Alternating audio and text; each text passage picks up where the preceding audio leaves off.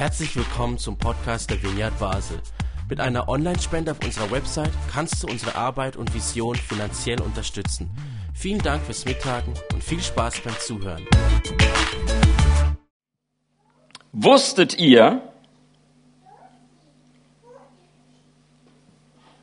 dass Russland zurzeit vollkommen nach der Bibel handelt?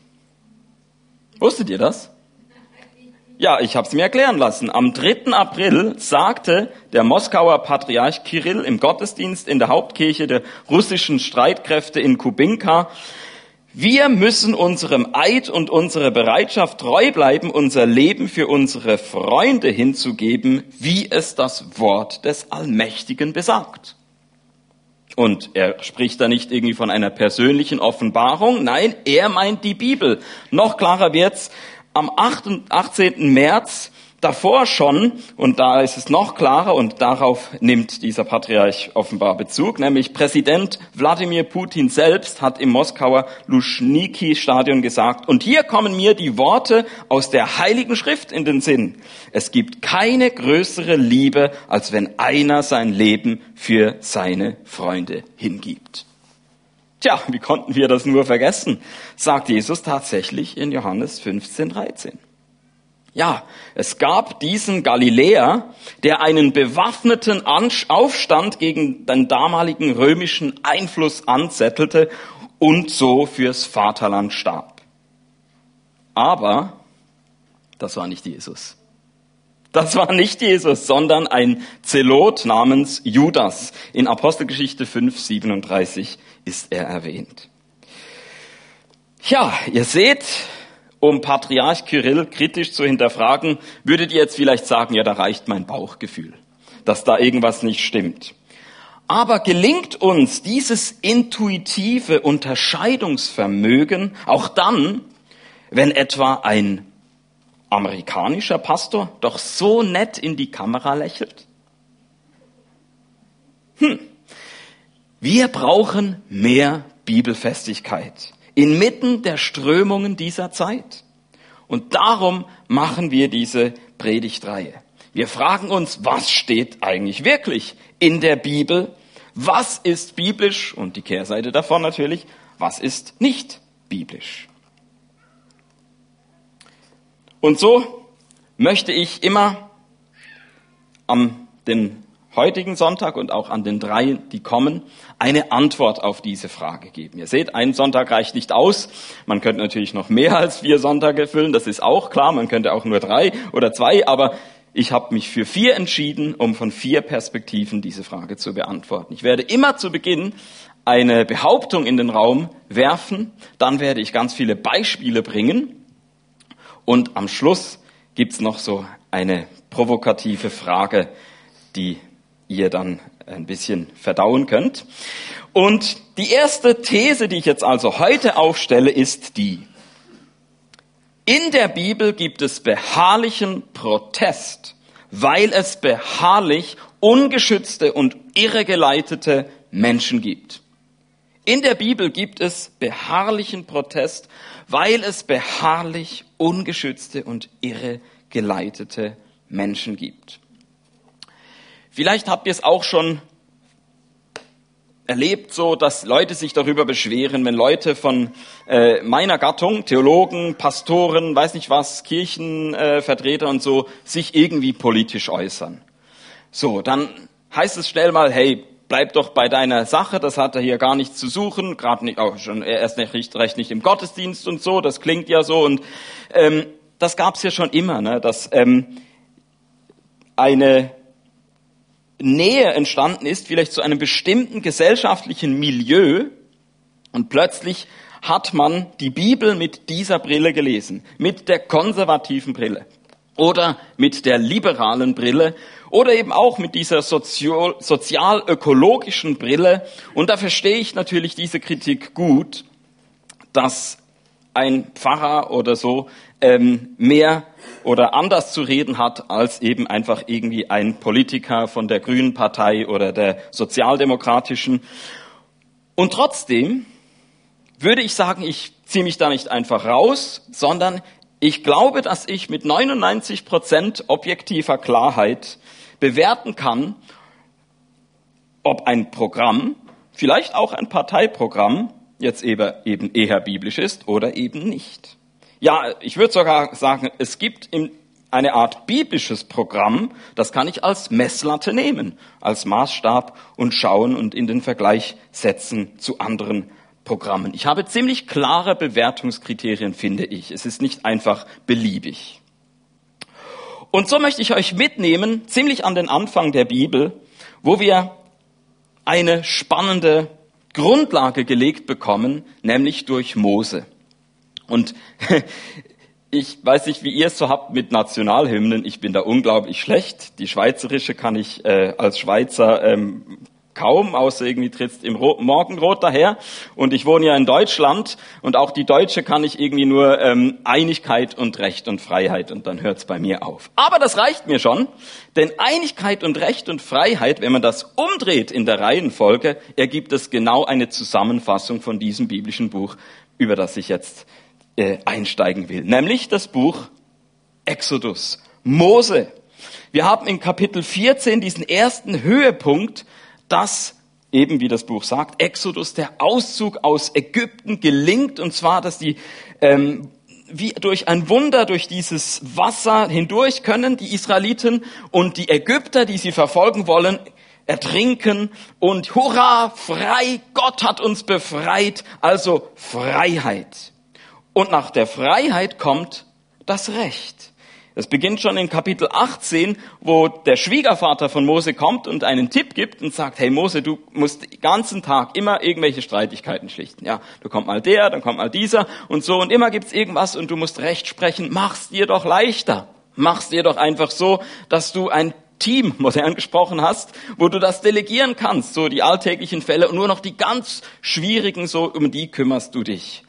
Also das heißt, schon bevor dann die inhaltlichen Gebote kommen, die berühmten zehn Gebote, aber auch die vielen anderen so, wird sich darüber Gedanken gemacht, wie, wie könnte ein Rechtssystem aufgebaut sein? Wer ist der, nicht nur was ist inhaltlich das Recht, sondern auch wer setzt dieses Recht durch? Wie wird das geschehen? Also ganz spannend, wie hier einerseits eben diese Freiheitsgeschichte ist und dann auf der Basis von dieser Freiheit überlegt wird, wie können wir eine Gemeinschaft sein, wo das Recht regiert, nicht das Recht des Stärkeren, sondern eben ein Recht, das in die Hände gelegt wird von weisen Menschen, die da urteilen, fällen können. Und dann kommt mir noch zur Einigkeit. Denn das Ganze geht ja, und jetzt sind wir schon sehr nahe an dem, was, was du, Beatrice, gesagt hast, dann ist eben diese Begegnung mit Gott am Berg. Und da findet dann dieser feierliche Moment statt, wo alle sagen, hey, und wir wollen gehorsam das tun, was du Gott uns gesagt hast. Deine ähm, äh, Gebote, das jüdische, israelitische Recht, das du uns mitgibst, damit wir mit dieser Freiheit keinen Blödsinn anfangen, sondern wirklich so leben mit den besten Spielregeln, die nur du uns geben kannst, so das wollen wir gehorsam tun und darum sagen wir Ja zu dem Bund, den du da mit uns schließt. Einigkeit, ein Volk, das sich eine Identität gibt durch die Beziehung zu diesem Gott. Und jetzt könnte man noch weitere äh, Beispiele nennen. Das ist jetzt nicht nur etwas, was wir dann irgendwie verlassen. Wir können auch David als König nehmen. Das ist ja auch sowas. Die Bibel ist eigentlich kritisch gegenüber dem Königtum. Gleichzeitig merken Sie so, Anarchie ist auch nicht immer toll. Also dann wenigstens ein König, der irgendwie sich auch mit unter dieses Recht stellt und einer, der hat das nicht ganz so schlecht gemacht, das war der König David. Sein Vorgänger König Saul war eher ein Negativbeispiel, aber König David, obwohl der auch äh, nicht vollkommen war, hat es doch geschafft, gerade auch Menschen zu integrieren in diese Gesellschaft, zum Teil auch Menschen fremder Herkunft. Er hat für die Durchsetzung des Rechts gesorgt und so ist er unterm Strich ein König, der eine gute Bewertung bekommen hat, sozusagen. Und man könnte auch noch die Königspsalmen hinzufügen, fügen. Es gibt verschiedene Arten von Psalmen und gleich der zweite Psalm in, in, im Psalmenbuch, der Psalm 2, der spricht davon, dass eben die Nationen toben und dann hat, aber Gott seinen Gesalbten, den Messias eingesetzt und der wird das Recht und Gottes Gerechtigkeit in einer turbulenten Welt ähm, behaupten und durchsetzen. So, also ihr seht, ganz viel ist das ein Thema in der Bibel. Das Recht herrscht, das Recht geübt wird, dass das Rechte getan wird.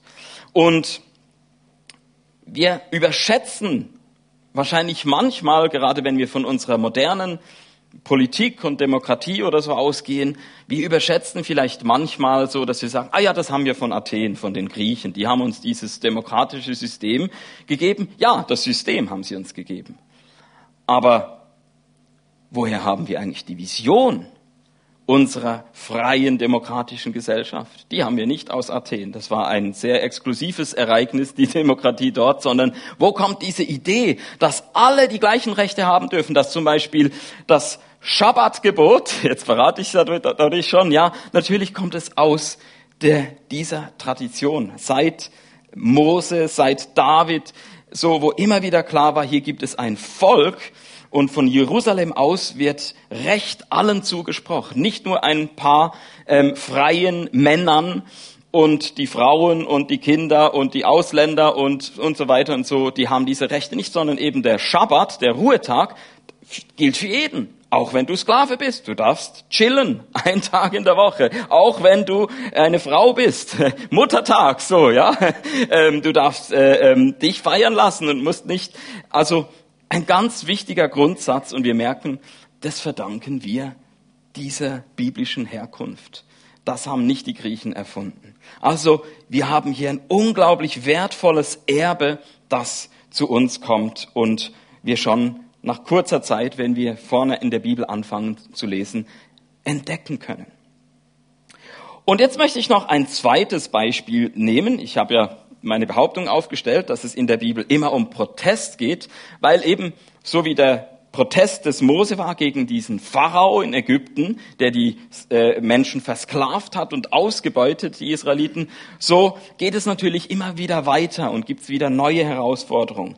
Ich möchte euch noch den Prophet Jeremia vorstellen und auch da drei Kapitel herauspicken, denn dieser Prophet Jeremia, der hat immer im Auftrag Gottes ein, ein, ein Zeichen gesetzt und auch gesprochen.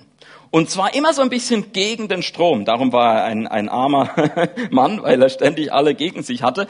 Ähm, Jeremia 18, das ist die Geschichte, wo er zu einem Töpfer geht und dann spricht Gott und sagt, schau, so wie dieser Töpfer was Wunderschönes formen kann, aber auch wieder zusammenstampfen, neu kneten und wieder ähm, von vorne anfangen kann, so ist es bei Gott mit seinem Volk. Und das Volk dachte zu dieser Zeit, ja, wir, Jerusalem, ist eine uneinnehmbare Stadt. Was sollen da schon Armeen heranrücken? Die werden uns eh nichts anhaben können. So, wir sind hier safe. Gott ist auf unserer Seite und so. Und Jeremia hat gesagt, ha, Gott kann wie der Töpfer das ganze Ding zusammenstampfen. Und Natürlich ist auch Hoffnung in diesem Bild drin, dass er auch wieder was Neues formen kann, aber das ist natürlich das, was die Leute nicht hören wollten und sie dachten, dieser Jeremia ist irgendwie ein bisschen bescheuert so, das äh, wird mit Jerusalem nicht passieren. Dann ist es aber passiert oder es, ist, es war äh, äh, ziemlich klar, dass das unmittelbar bevorsteht. Alle haben es inzwischen gecheckt. Wir sind im Untergang geweiht. Und dann Jeremia wieder gegen den Strom. Kapitel 32, Gott sagt zu ihm, kaufe einen Acker. Ja, was? Jetzt hat doch das alles keinen Wert mehr. Da werden äh, jetzt jetzt wird hier alles kaputt gemacht und so. Wir werden vertrieben. Was soll ich mit einem Acker? so, aber es war ein Zeichen der Hoffnung. Gott wird wieder die Leute zurückbringen und er wird nicht sagen, das ist wirklich das Ende, sondern es ist letztlich ein Neuanfang und nach der Krise wird es wieder einen Wiederaufbau geben und auch da wieder alle gedacht, Jeremia, du bist irgendwie verrückt. Und dann vielleicht noch das Verrückteste von allen, Jeremia 51.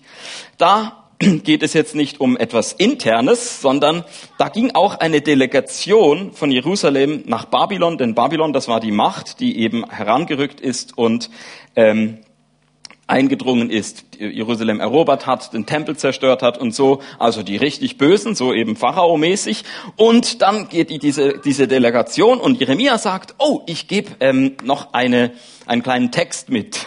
so, da war so ein Diener, der, ähm, ich glaube Seraya hieß der, und der hat äh, dann von Jeremia ein, eine, eine Buchrolle, eine Schriftrolle bekommen. Und was stand da drin? Das kann man da vorlesen. Ähm, der hat äh, allerlei Sachen aufgeschrieben darüber, wie, wie Gott ähm, Gerechtigkeit äh, wiederherstellen wird, wie er das nicht ungestraft lassen wird, dass da diese Babylonier die Menschen ausgebeutet haben und Blut vergossen und in ihrer Gier und so, das wird alles auf sie zurückfallen und es wird Babylon gehen, so wie es schon dem Pharao gegangen ist und all den anderen Mächten und die Könige, die denken, sie seien unsterblich und für immer so, ihr werdet verschwinden und es wird alles auch bei euch so ähm, enden ähm, wie es äh, jetzt vielleicht Jerusalem gerade aussieht und ihr denkt, ah, und wir daneben mit unserer prächtigen Stadt, auch diese Stadt wird Schutt und Asche werden und so. Und diese, diese Worte sind also in, diesem, in dieser Buchrolle so. Und dann kommt also die Delegation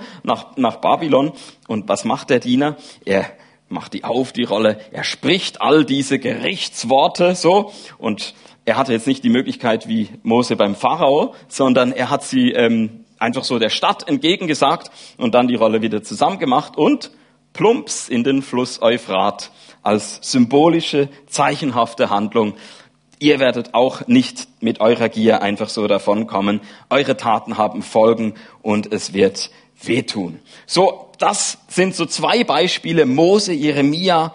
Und ihr seht, da ist eine Leidenschaft für Gerechtigkeit. Da ist eine Leidenschaft dafür, nicht einfach zu akzeptieren, na gut, jetzt ist halt der Pharao der Mächtige. Na gut, jetzt ist halt Babylon. Ja gut, jetzt müssen wir halt kuschen. Jetzt müssen wir halt irgendwie uns damit abfinden. Nein, Protest. Da ist eine Leidenschaft dafür zu sagen, aber Gott ist der, der wirklich regiert und der wird uns da auch heraushelfen. Ein anderes Beispiel wäre auch der Prophet Hesekiel, wo er auch unterscheidet zwischen diesen vielen falschen Hirten, Hirten als Bild eben für die, für den König, für die Könige der damaligen Zeit. Und es gibt eben ganz viele schlechte, falsche Hirten, aber es gibt den einen guten Hirten. Einen guten Hirten, der wird kommen und durch ihn wird Gott gerecht regieren. Also eine omnipräsente, allgegenwärtige Botschaft in der Bibel. Und jetzt kommen wir zum Neuen Testament. Und das Spannende ist, im Neuen Testament ist Jesus zuerst eine Enttäuschung. Warum? Ja, jetzt wenn wir die Vorgeschichte kennen, ist ja klar, jetzt gibt's wieder einen Pharao, es gibt wieder ein Babylon, diesmal ist es das römische Reich, der römische Kaiser. Und die Hoffnung ist natürlich, wenn jetzt der kommt, wenn jetzt da der gute Hirte kommt, der Messias, was wird er machen? Ja, der wird natürlich die Römer rausschmeißen. Aber Jesus hat irgendwie einen ganz anderen Ansatz gehabt. Er hat auch den Konflikt gesucht, aber interessanterweise nicht einfach gegen die Römer, sondern er hat damit angefangen, dass er erstmal seine eigene Familie vor den Kopf gestoßen hat. Es war damals klar, ungeschriebenes Gesetz oder vielleicht sogar geschrieben, äh, einfach du musst auf jeden Fall die Autorität akzeptieren von deinen Eltern oder was immer dein Familienclan sagt, da musst du schön dich unterordnen. Oder auch bei deinem Dorf. Oder auch bei deinem ganzen Volk. Und auf welcher Ebene auch immer, Jesus ist immer quer gegangen, hat sich nicht bestimmen lassen, hat sich nicht einschüchtern lassen und das Ganze steigert sich so weit hin, dass er sich mit der mächtigsten Macht, die es überhaupt gibt, anlegt. Und das war nicht mal der römische Kaiser, sondern das lesen wir am Ende. Habt keine Angst, steht in Markus Evangelium 16, Vers 6. Sucht Jesus aus Nazareth, der ans Kreuz genagelt, ihr sucht Jesus aus Nazareth, der ans Kreuz genagelt wurde. Er ist nicht hier. Gott hat ihn vom Tod auferweckt. Ja, sogar der Tod schafft es nicht, Jesus unterzukriegen, Jesus zu zähmen, zu sagen, okay, aber da musst auch du ähm, dich beugen oder wie es in Offenbarung ganz am Anfang heißt, habt keine Angst. Ich bin der Erste und der Letzte. Ich bin der Lebendige. Ich war tot, doch nun lebe ich in alle Ewigkeit. Ich habe Macht über den Tod und die Totenwelt. Und jetzt könnte man sagen, ah ja gut, jetzt ist eben alles irgendwie so ein bisschen geistlich. Ist es überhaupt nicht. Das hat sehr konkrete Auswirkungen darauf, ob du dich eben zum Beispiel von einem römischen Kaiser einschüchtern lässt weil der nutzt ja gerade die Angst vor dem Tod, um dich gefügig zu machen. Der Pharao hat es genutzt, das babylonische Reich hat, sich, hat es genutzt. Alle Fremdherrschaft war immer eine Herrschaft mittels dieser Angst. Und dann bricht sich's herunter vom römischen Reich bis eben auf das Volk, bis auf das Dorf, bis auf die, ewig, äh, die, die, die, die eigene Familie. Und immer ist diese Angst, immer ist dieses Duck dich, leg dich nicht an, geh nicht quer, sondern füg dich, pass dich an, mach so mit, einfach nicht auffallen, nicht irgendwie auffallen, so immer schön unter dem Radar bleiben. Aber Jesus hat da gesagt, habt keine Angst, habt keine Angst. Jesus hat eine Gemeinschaft von Menschen ins Leben gerufen, die mit dieser Angst gebrochen haben, mit dieser Todesangst und auch mit allen anderen Ängsten, die damit einhergehen. Und wenn man dann schaut, was, was, was ist das für eine Gemeinschaft, dann kann man auch in den Briefen das wunderbar lesen. Kirche, könnte man sagen, ist im Prinzip Familie plus Mission. Im Galaterbrief sehen wir, da hatten wir das Problem, dass manche schon wieder angefangen haben, zurück in gewisse Ängste zu fallen. Nachdem diese Befreiung erlebt worden ist, hieß es plötzlich wieder, oh ja, vielleicht sollte man doch sich an gewisse Sachen halten. Speisegebote, Beschneidung und so weiter und so. Besser es allen recht machen, so. Besser nicht zu revolutionär, besser nicht so. Und Paulus hat gesagt, nein. Und wir haben eine neue Identität Nichts gegen das Jüdische. Paulus selber war Jude. Jesus war Jude so. Und gleichzeitig hieß es, es ist nicht das jüdische Recht mehr, es ist nicht mehr das jüdische Gesetz, das uns die Identität gibt, sondern jetzt hat eine neue Zeit angefangen. Nicht mehr die Zeit des Gesetzes, sondern die Zeit des Messias, die Zeit von Jesus Christus und das ist, worum wir uns herum organisieren. Und was hieß das konkret? Da kann man zum Beispiel in diesem kleinen Brief an Philemon schon sehr viel herauslesen. Da steht nämlich, da geht es um einen Herrn, der angeschrieben wird und der hat einen Sklaven.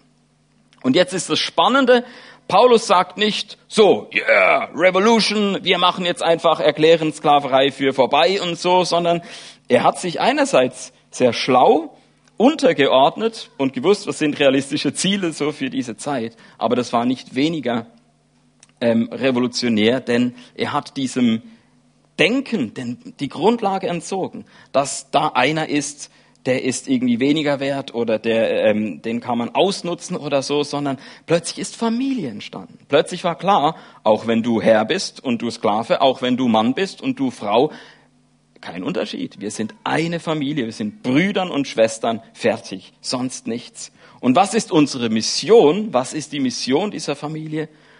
Gutes zu erkennen, Gutes zu tun und so das Böse zu überwinden, so dem Bösen die Grundlage zu entziehen. Und so spricht dann in diesem Philemon eben zu, hey, betrachte deinen Sklaven aus Bruder, nimm ihn an, bestrafe ihn nicht und so weiter.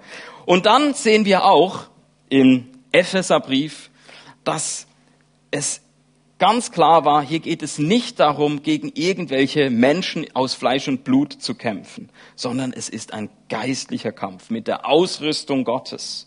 Es ist ein Kampf, der mit Wahrheit geführt wird, ein Kampf, der mit ähm, der Hoffnung geführt wird, ein Kampf, der mit der Bereitschaft zum Frieden geführt wird und so ein, ein Kampf mit einer geistlichen Ausrüstung. Das ist das, was das Tagesgeschäft war von Kirche und hoffentlich auch heute immer noch ist. Und was, jetzt möchten wir so ein bisschen langsam zu, zu Schlussfolgerungen kommen. Ich weiß, ich erschlage euch heute bewusst mit ganz vielen biblischen Beispielen, damit keiner von euch auf die Idee kommt, ich hätte mir jetzt einfach nur so meine Lieblingsstellen herausgepickt, aber äh, ganz an vielen anderen Stellen geht es um irgendwas anderes. Nein, es ist so vordergründig dieses Thema. Wir kommen nicht darum herum. Ich möchte noch mal ein altes, ein alttestamentliches Beispiel bringen. Und zwar haben wir eben, ich, wie ich schon gesagt habe, diese Situation, da war immer wieder die Auseinandersetzung damit, da sind irgendwelche Mächte, da sind irgendwelche Fremdherrscher und uns als Volk ähm, geht's zeitweise richtig, richtig schlimm. Und wie verarbeitet man das? Natürlich nur mit ordentlich Seelenhygiene. Und diese Seelenhygiene konnte sehr unterschiedlich aussehen. Die konnte so aussehen wie im Buch Esther mit Humor. Ja, Esther ist die Hauptfigur, aber dann ist ja im Kontrast dazu dieser König. Und dieser König wird von der ersten Minute an so dargestellt, dass er einfach wirklich nur die oberste Witzfigur ist von allen. Der macht irgendwie da massiv, exzessiv Party und ähm, steigert sich so hinein, irgendwie sieht, dass er irgendwelche Gesetze erlässt, also ups, jetzt habe ich irgendwie was Dummes erlassen, jetzt kann ich das gar nicht mehr zurücknehmen und so. Und man sieht richtig, wie peinlich eigentlich dieser Herrscher ist und wie ihm gegenüber diese Esther eben als eine besonnene, kluge Frau ähm, da daneben steht. Also hat man da natürlich mit so einer Geschichte genau diese Erfahrungen verarbeitet und gesagt, so schlimm all diese Fremdherrschaft ist, wir machen jetzt mal ähm, einen auf, wir wir verarbeiten das mit Humor. Wir, wir, wir führen mal vor, wie blödsinnig eigentlich sich diese Führer au, äh, ähm, aufführen. Und das komplette Gegenbeispiel dafür wären die Klagelieder. Es gibt ein Büchlein, das äh, sind fünf Klagelieder. Und da überrascht nicht der Humor natürlich, sondern eben diese diese Klage, diese Direktheit, wo da traumatisierte Menschen ihren Gott anschreien und sagen, du bist ein kaltblütiger Mörder, die nicht einfach sagen, okay, ja gut, ähm, irgendwie jetzt Gott, jetzt, jetzt vertraue ich mich dir an, du wirst, wirst schon wissen, sondern nein, die haben gehadert mit Gott, die haben es ihm ins Gesicht gesagt, Du hast Verantwortung für all das Leid, was hier in, in Jerusalem passiert ist. Diese ähm, ähm, ähm, Leichen, die da herumliegen, die, die, die verhungerten und weiß nicht was alles und so. Du bist ein Mördergott. Und wir sehen, so unterschiedlich kann es sein. Aber eine Sache verbindet das alles. Die Bibel ist keine Anleitung zum Runterschlucken. Die Bibel ist keine Anleitung zu sagen, okay, wir singen halt jetzt einfach Loblieder und überdecken das jetzt irgendwie. Nein, Klagepsalmen sind ganz wichtig. Oder auch die kleinen Propheten, Nahum, Obadiah. So, das ist nicht unbedingt so der erbauliche Stoff, wo man sagt, jetzt kommen irgendwelche trostspendenden und ermutigenden Worte aus der Bibel, sondern da haben wirklich Leute ihren ganzen Schmerz und ihre Wut rausgelassen. Und das ist okay, das darf passieren. Und man muss nicht einfach sagen, okay, ich beuge mich und ich bin immer korrekt und höflich. Nein.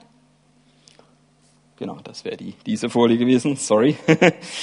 ähm, und jetzt bin ich schon bei meiner letzten Folie, die als nächstes kommt. Wie sieht das nochmal aus, wenn wir ins Neue Testament gehen? Man könnte ja sagen, ach ja, eben, das war halt das Alte Testament. Und zum Glück im Neuen Testament, da ist dann der Tonfall mehr so versöhnlich und, äh, und, und, und freundlich und so. Hast du schon mal den Judasbrief gelesen? Der Judasbrief ist eine heftige Verbalattacke. Da gab es ein Problem, das wir jetzt heute vielleicht äh, nicht mehr so kennen, aber da gab es Menschen, die haben sich irgendwie lustig gemacht über Engel. So, wir haben ja bei uns vielleicht eher, dass wir sagen, ja, also wenn Leute irgendwie so völlig abgespaced sind und noch, nur noch mit Engeln so, die sollen mal ein bisschen bodenständiger werden. Das ist natürlich auch eine Botschaft, die wir in der Bibel finden. Aber im Judasbrief ist das Problem umgekehrt. Da waren Leute, die waren nur noch so irdisch drauf, dass sie alles Überirdische irgendwie ähm, äh, lächerlich gemacht haben. Und dann kommt dieser Judasbrief und der spricht sowas von heftig gegen diese Geringschätzung von dem Überirdischen. Oder wenn wir die Petrusbriefe anschauen, da sehen wir schön, der erste Petrusbrief, ganz ein anderer Tonfall als der zweite. Im ersten Petrusbrief, so wie wir es vielleicht erwarten würden, so, da haben Menschen bei all diesen Fragen, gerade auch Endzeit, können wir gut äh, nachvollziehen, irgendwie den Durchblick verloren. Und was ist die Botschaft vom ersten Petrusbrief? Ach, du hast den Durchblick verloren. Hey, ist nicht schlimm. Hauptsache Glaube, Hauptsache Liebe, so die Details, ist nicht so schlimm. Das, äh, Gott kümmert sich drum und Gott sieht dich in all dem, was du jetzt da irgendwie auch durchleidest und so, aber halt einfach fest, Glaube, Liebe und so. Alles nicht schlimm. Trost, Ermutigung. Und dann kommt der zweite Petrusbrief. Auch da, Menschen haben den Durchblick verloren. Und plötzlich heißt es, das ist sehr schlimm. Da ist nicht zu spaßen. Da sind Irrlehrer, da sind falsche Lehren herum. Und nein, ich sage nicht einfach, ähm, okay, das wird schon irgendwie, sondern du musst wirklich aufpassen. Das ist wirklich schlimm, wenn man äh, da diesen falschen Lehrern folgt und so. Also es gibt beides. Es gibt sowohl das Warnende im Ton als eben dann auch das Hoffende. Das gibt's natürlich auch und das ist schön zu merken. Das ist auch der Ton oder die Perspektive, mit dem alles endet. Auch in den Thessalonicher Briefen sehen wir dieses Ringen um Endzeitfragen so, aber etwas bleibt immer klar. Da gibt's ein Happy End. Da gibt's Je Jesus, der unsere Hoffnung ist, auf die wir hinsteuern. Was eben nicht heißt, dass nicht auch im Neuen Testament warnende Worte ausgesprochen werden können, aber es ist doch schlussendlich die Hoffnung, die überwiegt, die Hoffnung auf eine andere alternative Kultur. Das ist der Protest der Bibel. Immer wieder ein Protest gegen den Ist-Zustand, gegen die herkömmliche Gesellschaft, zu sagen, wir bauen zusammen eine alternative Gesellschaft, eine Familie auf Mission, die Kirche. Wir bauen an etwas. Wir ähm, sind Teil von diesem Reich Gottes, das ganz anders ist, das so viel ähm, gerechter ist, als Menschen es je hinkriegen könnten. Und so beginnt das schon im Alten Testament, zum Beispiel bei Propheten wie Habakkuk, Zephani und Micha, dass wir sehen, das ist der Kompass, so, das ist die, die, die, die, die, das Ziel, der Blick auf diese Hoffnung hin. Man hat noch nicht viele Vorstellungen davon, wie könnte es sein. Für uns als Menschen, die Jesus kennen, ist klar, das zielt alles auf diesen Mann aus Nazareth hin. Aber es ist nicht nur irgendwie so eine kleine Episode irgendwo in der Bibel drin, sondern es ist von weit her läuft das auf das zu, diese große Geschichte. Und ich hoffe, ihr konntet mir da irgendwie mitfolgen und, und das nachvollziehen, dass eben von A bis Z, von Exodus bis zu äh, Judasbrief oder weiß ich wo, so dass, ähm, dass bei all diesen Beispielen, die ich jetzt gebracht habe, oder natürlich das Buch Offenbarung, logisch, ähm, dass da klar ist, hier hat einer gesagt, ich habe den Tod überwunden und du musst nicht mehr ein Leben leben aus Angst, sondern du darfst Glauben haben, du darfst Liebe haben, Leidenschaft für Gerechtigkeit, Leidenschaft anders zu leben, eine Alternativkultur einzuüben. Und damit bin ich am Ende meiner heutigen Predigt und ich möchte euch ein bisschen provozieren mit meiner Schlussfrage. Ich habe immer auch so ein Fazit und das Fazit für heute wäre also, man kann ganz viele Zusammenhänge damit erklären, dass die Bibel ein Konzentrat von beharrlichem Protest ist. Und dann bleibt aber nur etwas mir immer noch schleierhaft und unerklärlich, nämlich Warum sind viele Menschen, die sich für biblisch orientiert halten, so duckmäuserisch und leisetreterisch? Manchmal habe ich das Gefühl, der nordkoreanische Diktator ist der Einzige, der die Bibel verstanden hat. Und darum hat er sie verboten. Es ist gefährlich für ihn. Ja, bitteschön. Ähm, irgendwie alle anderen denken, ach, ja, das ist ja irgendwie so ein, ein geistliches Ermutigungsbuch und so. Und ähm, also ein ganz harmloses Ding. Und nein, die Bibel ist voller Sprengkraft, voller Zündstoff. Es wird unbequem für die Reichen und Mächtigen. Es wird unbequem für alle die, die einfach sagen, ach komm, ich mach so, wie wir es schon immer gemacht haben und Tradition und so und so weiter. Nein. Die Bibel sagt, hab keine Angst. Und es geht nicht um den Protest, um des Protestes willen. Ich hoffe, ihr versteht mich da nicht falsch, sondern es geht um um dieser Menschen willen, die ausgebeutet sind, die irregeleitet werden, die ungeschützt sind. Entweder sind es diese Menschen selber, die in der Bibel klagen und sagen, ich Gott, ich protestiere, mir geht's schlecht, greif ein. Oder es sind eben Menschen, die anstelle von solcher Menschen, solche Menschen eine Stimme geben, sich einsetzen für solche Menschen und sagen, das ist nicht etwas, was ich tolerieren kann. Das ist nicht etwas, was ich einfach zuschauen möchte, sondern ich glaube, dass ich mit Gott, selbst wenn ich mein Leben dadurch eben ungemütlich mache und vielleicht Nachteile in Kauf nehme, aber ich kämpfe für eine bessere Gesellschaft. Ich kämpfe, und das hat durch die ganzen Kirchengeschichte hindurch immer wieder zum Glück auch zu positiven Beispielen geführt für Leute, die nicht akzeptiert haben und gesagt haben, ja, Status quo, da kann man leider nichts ändern, sondern die für eine bessere Welt eingestanden sind. Und das tun wir auch hoffentlich im Kleinen und vielleicht auch ab und zu mal im Größeren als Vineyard Basel, dass wir den Mund aufmachen, dass wir unsere Stimme denen geben, die keine haben in unserer Gesellschaft oder dass wir auch nicht nur mit unseren Worten, sondern mit unseren Taten etwas tun, etwas unternehmen, sagen, wir nehmen es nicht einfach hin, dass Menschen äh, in solcher Armut leben, mitten in einer reichen Stadt, in einer reichen Schweiz, sondern wir versuchen das, was wir können und finde es so toll darum, alle, die heute auch was mitgebracht haben für den Heilandsack, wir tun was, wir geben uns nicht geschlagen. Wir wollen das Böse überwinden, indem wir Gutes erkennen und tun. Wir sind eine Familie auf mit einer spannenden Mission. Und jetzt würde ich die Band auf die Bühne bitten. Wir singen immer heute und auch die nächsten drei Sonntage dieses Lied so viel mehr. Weil der Blick in der Bibel uns zeigt, wow, dieser Gott, der hat Facetten, die waren mir vielleicht noch nicht so klar oder die habe ich ähm, noch nicht so scharf gesehen wie vielleicht jetzt durch diese Predigt. Und Thomas Seiler, danke für deinen Beitrag, jetzt gerade noch ganz Schluss. Du hast eine super Ergänzung gebracht. Genau, es gibt im Buch Richter eine Fabel, also eine Geschichte von eine Pflanzenfabel ist das. Da sind verschiedene ähm, oder Bäume, genau. Und das ist Königskritik vom Feinsten, Machtkritik vom Feinsten. Denn das erleben wir eigentlich ständig, wenn es darum geht, irgendwelche hohen Ämter zu besetzen. Dann ist es wie in dieser Fabel, wo eben irgendwie der Olivenbaum kommt und, und, und, und so, und dann fragen sie ihn, möchtest du unser König sein? Und er sagt, ja, ich weiß nicht, eigentlich habe ich Besseres zu tun und dann kommt, äh, ich weiß nicht, noch für alles, für, für schöne, nützliche Bäume, aber die alle haben irgendwie, sagen, ja, ich, ich habe eigentlich ähm, äh, da ähm, noch anderes vor.